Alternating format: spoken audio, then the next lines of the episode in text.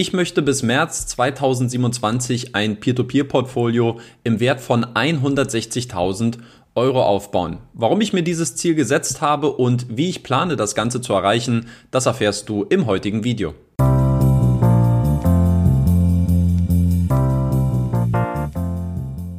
Und damit herzlich willkommen zu einem neuen Video auf dem YouTube-Kanal von Rethink Peer-to-Peer-Kredite. Mein Name ist Danny Neithardt. Ja, in den letzten Wochen hatte ich es schon ein paar Mal angekündigt, dass in Zukunft mal ein Strategievideo kommen wird, wo ich mich so ein bisschen über meine Ziele mit Peer-to-Peer-Krediten äußern möchte. Und jetzt ist die Katze aus dem Sack.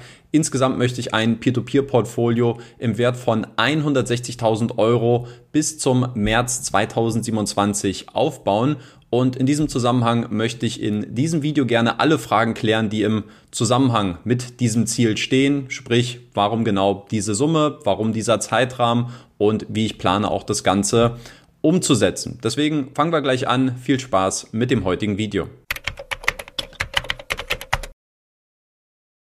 Mein persönliches Ziel mit Peer-to-Peer-Krediten ist es mittelfristig einen monatlichen Netto-Cashflow, also vor Steuerabzug von 1000 Euro pro Monat zu erzielen. Und dafür habe ich insgesamt zwei Annahmen getroffen. Zum einen, dass ich ähm, eine jährliche Durchschnittsrendite von 10% erzielen kann. Zum anderen habe ich auch den aktuellen Steuersatz von 25% angewandt, also 25% Kapitalertragssteuer ohne Soli, ohne Kirchensteuerzuschlag. Ähm, man weiß natürlich nicht, wie sich sowas in ein paar Jahren vielleicht auch nochmal verändern wird, aber ich habe diese 25 Prozent jetzt momentan als Steuerlast hinzugerechnet in meine Kalkulation und das bedeutet am Ende des Tages, dass ich nach Steuerabzug einen, ein Portfoliowert von 120.000 Euro besitzen muss, beziehungsweise vor Steuerabzug von 160.000 Euro.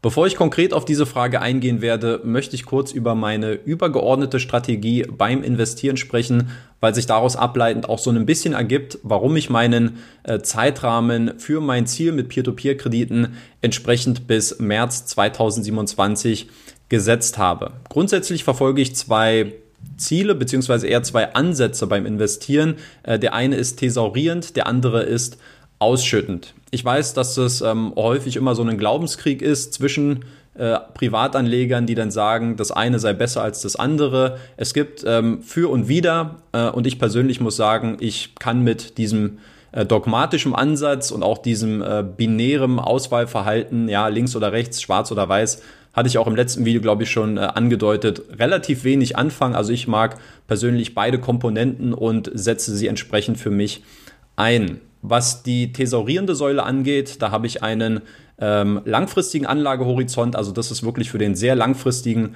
Vermögensaufbau geplant. Wir sprechen hier von über 25, über 30 Jahren. Und dafür bediene ich aktuell einen äh, monatlichen Sparplan auf einen S&P 500 ETF und der ist thesaurierend ähm, angelegt und insofern, äh, ja, Zinseszinseffekt, ähm, volle Pulle und das ist quasi meine eine Säule. Auf der anderen Seite ähm, mag ich es aber auch sehr Cashflow-orientiert zu investieren.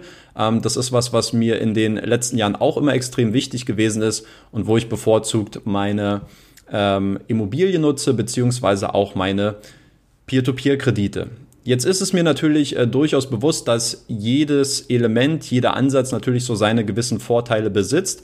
Was hier, glaube ich, ganz wichtig ist zu erwähnen, ähm, bei Peer-to-Peer-Krediten ist es ja so, dass es auch die Möglichkeit gibt, eine alternative Versteuerung anzuwenden, sprich, dass die ähm, Steuern erst dann bezahlt werden müssen in dem Moment, wo man darauf zugreift. Da gibt es auch unterschiedliche Herangehensweisen. Bei mir persönlich ist es aktuell so, dass äh, bei mir die Zinsen sofort mit dem jeweiligen Jahr fällig werden, also dass ich hier meine Steuerlast quasi ähm, zugunsten des Zinseszinseffekts nicht aufschiebe ähm, und insofern diese sofort bediene. Wenn man jetzt überlegt, okay, vielleicht wäre es mit einem langfristigen Anlagehorizont ähm, cleverer zu sagen, man würde das Ganze einfach so gestalten, dass man eher in thesaurierende Anlageklassen geht, ja, dann könnte man sich diese Steuerlast ähm, sparen, könnte stattdessen den Zinseszinseffekt mehr nutzen. Das heißt, wenn es ähm, für mich darum gehen würde, diesen Cashflow, ähm, den ich durch Peer-to-Peer-Krediten erzielen möchte, ähm, wenn es für mich erst ein Ziel in 20, 30 Jahren wäre,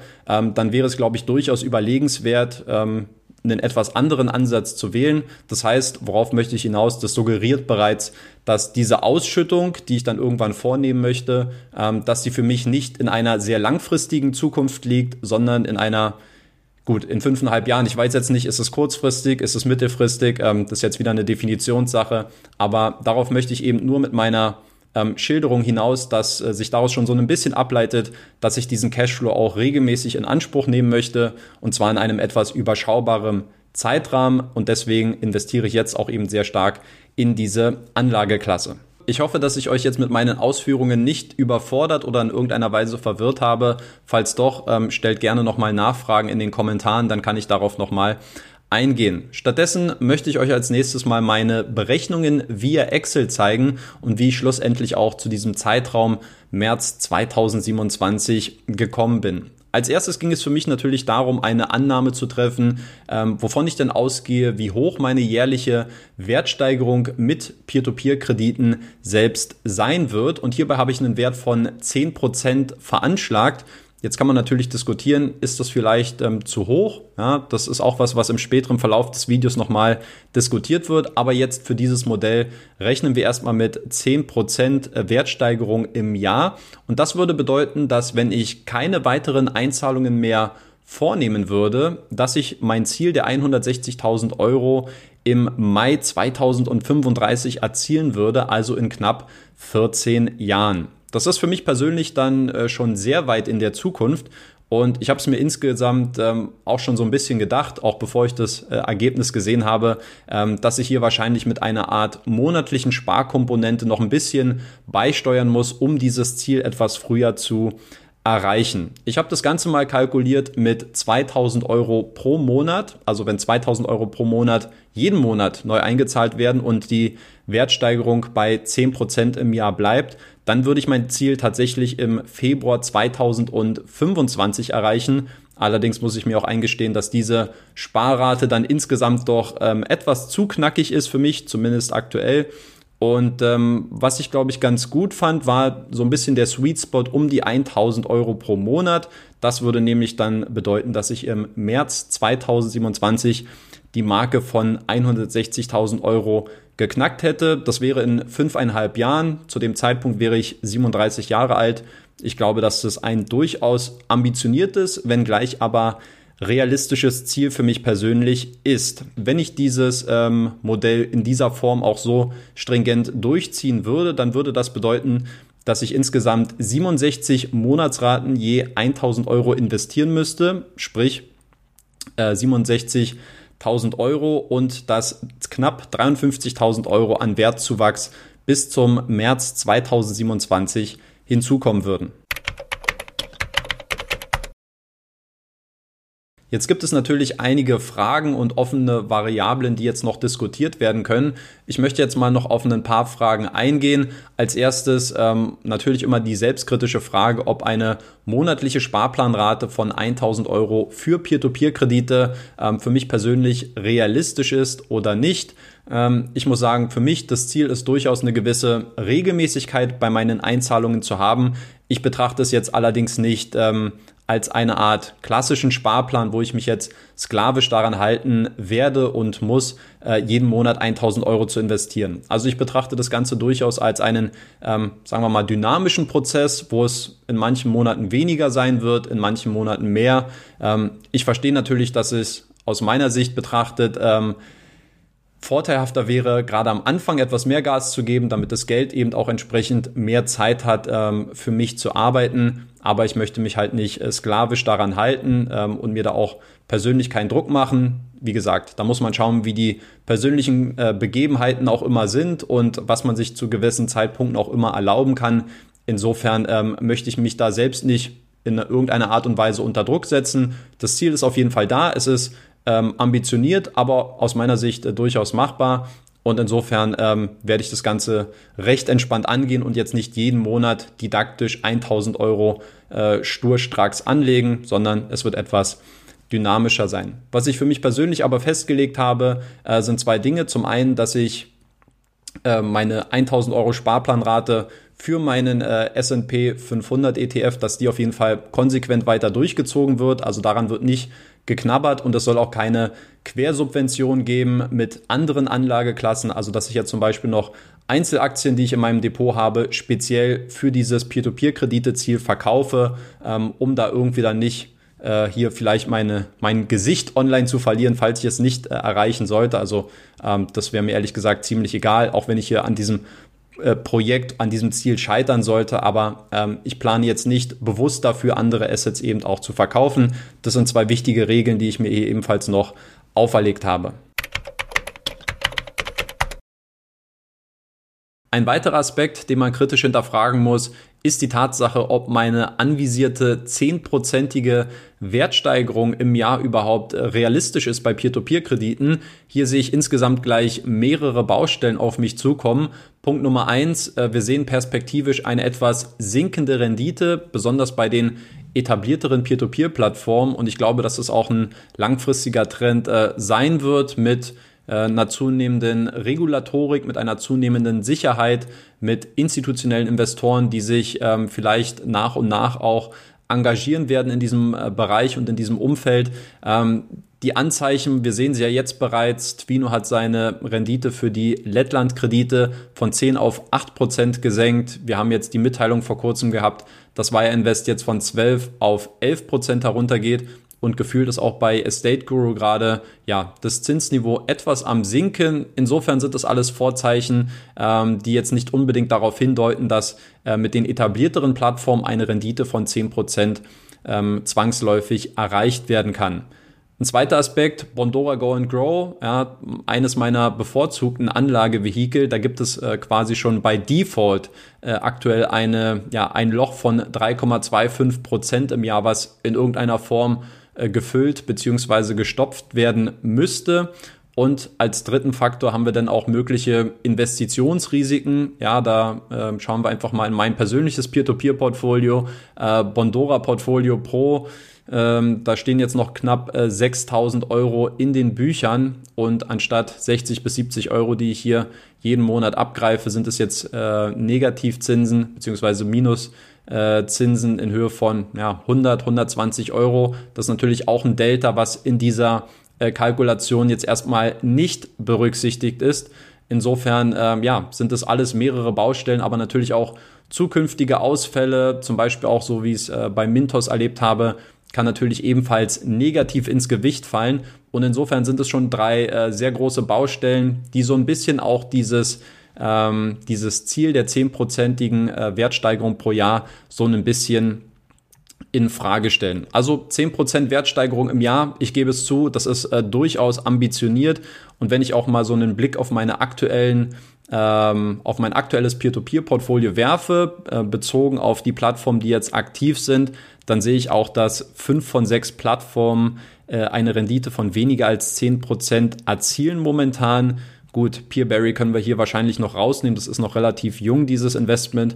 Äh, da bin ich recht zuversichtlich. Aber ansonsten, äh, Debitum Network wird mit großer Wahrscheinlichkeit in diesem äh, Niveau der 9% bleiben. Twino sehe ich äh, perspektivisch bei 9,5%, auf jeden Fall knapp unter 10%. Estate Guru ebenfalls im, im Schnitt bei 9%. Und insofern, ähm, ja, ist die Frage, inwieweit das ausgeglichen werden kann oder ob ich vielleicht hier auch meine Kalkulation etwas anpassen muss. Ich habe das ganze Modell äh, mit der 1000 Euro Sparplanrate jetzt mal für eine neunprozentige ähm, Wertsteigerung im Jahr ausgerechnet. Und in diesem Fall würde ich mein Ziel im Juni 2027 erreichen. Also das wäre dann drei Monate später. Ähm, da muss ich sagen, das ist jetzt nicht so viel. Also ich denke, dass man da vielleicht mit etwas mehr proaktivem Investment ähm, das Ganze gegenrechnen könnte, also dass man einfach an gewissen Stellen ein bisschen mehr investiert ähm, und dann vielleicht auch mit 9% bis zum äh, März 2027 hinkommt. Und ein letzter Aspekt, den ich ebenfalls noch ansprechen möchte, ist die Frage nach der individuellen Gewichtung der einzelnen Peer-to-Peer-Plattform. Denn für mich persönlich ist es so, dass ähm, ich jede Plattform individuell bewerte ähm, und sich das dann in der Regel natürlich auch in der Gewichtung äh, meines Peer-to-Peer-Portfolios widerspiegelt. Und ähm, natürlich habe ich irgendwo bei jeder Plattform auch äh, zu einem bestimmten Zeitpunkt immer so eine individuelle Schmerzgrenze, wo ich sage, also da ist noch Luft nach oben oder wo ich sage, ähm, da würde ich jetzt nicht unbedingt noch mehr Geld investieren. Und um auf diesen äh, Aspekt mal aufmerksam zu machen, auch für mich persönlich, habe ich mal Folgendes gemacht. Ich habe die aktuelle Gewichtung ausschließlich meiner aktiven Peer-to-Peer-Plattform genommen und das Ganze mal auf ein 160.000 Euro Peer-to-Peer-Portfolio übertragen und mal geschaut, wie fühlt sich das für mich persönlich an, wenn ich zum Beispiel sehe, dass äh, bei Bondora Go and Grow äh, knapp 46.000 Euro investiert sind, bei Twino vielleicht knapp 30.000 Euro, Peerberry 11.000 Euro. Also was, was macht es mit mir? Fühle ich mich damit wohl in dem aktuellen, äh, zu dem aktuellen Zeitpunkt? Und ich muss persönlich sagen, zum Beispiel eine Plattform wie äh, Debitom Network, ähm, wo ich jetzt seit über zwei Jahren bin, ähm, wo, ich, wo ich ein großes Zutrauen habe. Aber da muss ich ganz klar sagen, ähm, aktuell zu dem, zum heutigen Zeitpunkt äh, sehe ich das nicht, dass ich dort knapp 20.000 Euro investieren würde. Bei aller Liebe, also da glaube ich, ähm, ähm, gibt es andere Plattformen, die ich dann ähm, noch eher in den Fokus rücken würde. Und genau das war dann für mich die Frage, wie würde ich eigentlich in einer Art ähm, Traumszenario meine Gewichtung so gestalten, dass ich mich damit wohlfühlen würde oder wie würde ich gewisse Dinge vielleicht äh, umschichten. Und hier gibt's äh, ja insgesamt drei Alternativen, die ich für mich identifiziert habe. Ähm, wenn ich jetzt zum Beispiel im Fall von Debitum sagen würde, ähm, das ist mir ein bisschen zu viel, mehr als 5.000, 6.000 Euro möchte ich dort nicht investieren, zumindest aktuell, ähm, dann hätte ich Möglichkeit Nummer eins, ähm, dass ich den offenen Betrag auf eine andere Plattform übertragen könnte. Ich könnte Variante Nummer zwei, neue Plattformen mit hinzufügen. Ich denke, auch das ist ähm, etwas, was in, in Zukunft sicherlich noch passieren wird, dass hier noch äh, Plattformen mit hinzukommen werden. Oder Alternative Nummer drei, dass ich momentan inaktive Plattformen wie zum Beispiel Mintos oder auch Neo Finance ähm, reaktiviere und wieder in mein Portfolio mit aufnehmen werde. Und ich glaube, dass es äh, auf jeden Fall bei Neo Finance nicht ganz auszuschließen ist, denn ich muss sagen, ich bin sehr stark idealistisch getrieben in vielen Dingen meines äh, Lebens. Ähm, und ich glaube, dass ich hier mit dem Business Case an sich ähm, erstmal kein Problem habe bei Neo Finance. Ja, ich glaube, dass es äh, hat viel mit äh, zwischenmenschlichen Dingen zu tun, die aus meiner Sicht nicht ganz optimal gewesen sind. Ähm, aber wenn man da drüber stehen kann ähm, und was ich vielleicht dann noch mehr lernen müsste, weil es dann vielleicht so ein bisschen auch getrennt betrachtet werden müsste, ähm, könnte Neo Finance zum Beispiel zurück in mein Portfolio wandern. Die Performance ist in den letzten äh, anderthalb Jahren trotz dessen, dass ich nicht mehr weiter investiert habe, sehr stabil geblieben.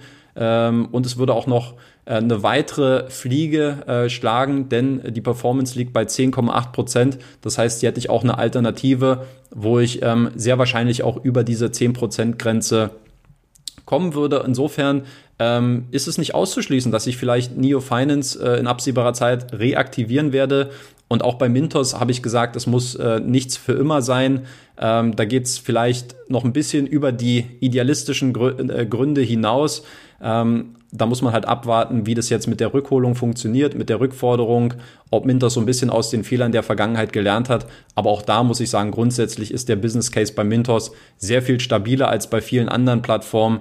Insofern ähm, würde ich mir dort auch keine größeren Sorgen machen und vielleicht wird Mintos dann zu irgendeinem Zeitpunkt in der Zukunft ebenfalls wieder von mir aktiver verwaltet werden. Insofern ähm, bleibt das Ganze mal abzuwarten. Und da würde ich sagen, belassen wir es dabei mit dem Video für diese Woche. Falls es von eurer Seite noch weitere Fragen gibt oder Feedback insgesamt, dann schreibt es gerne in die Kommentare.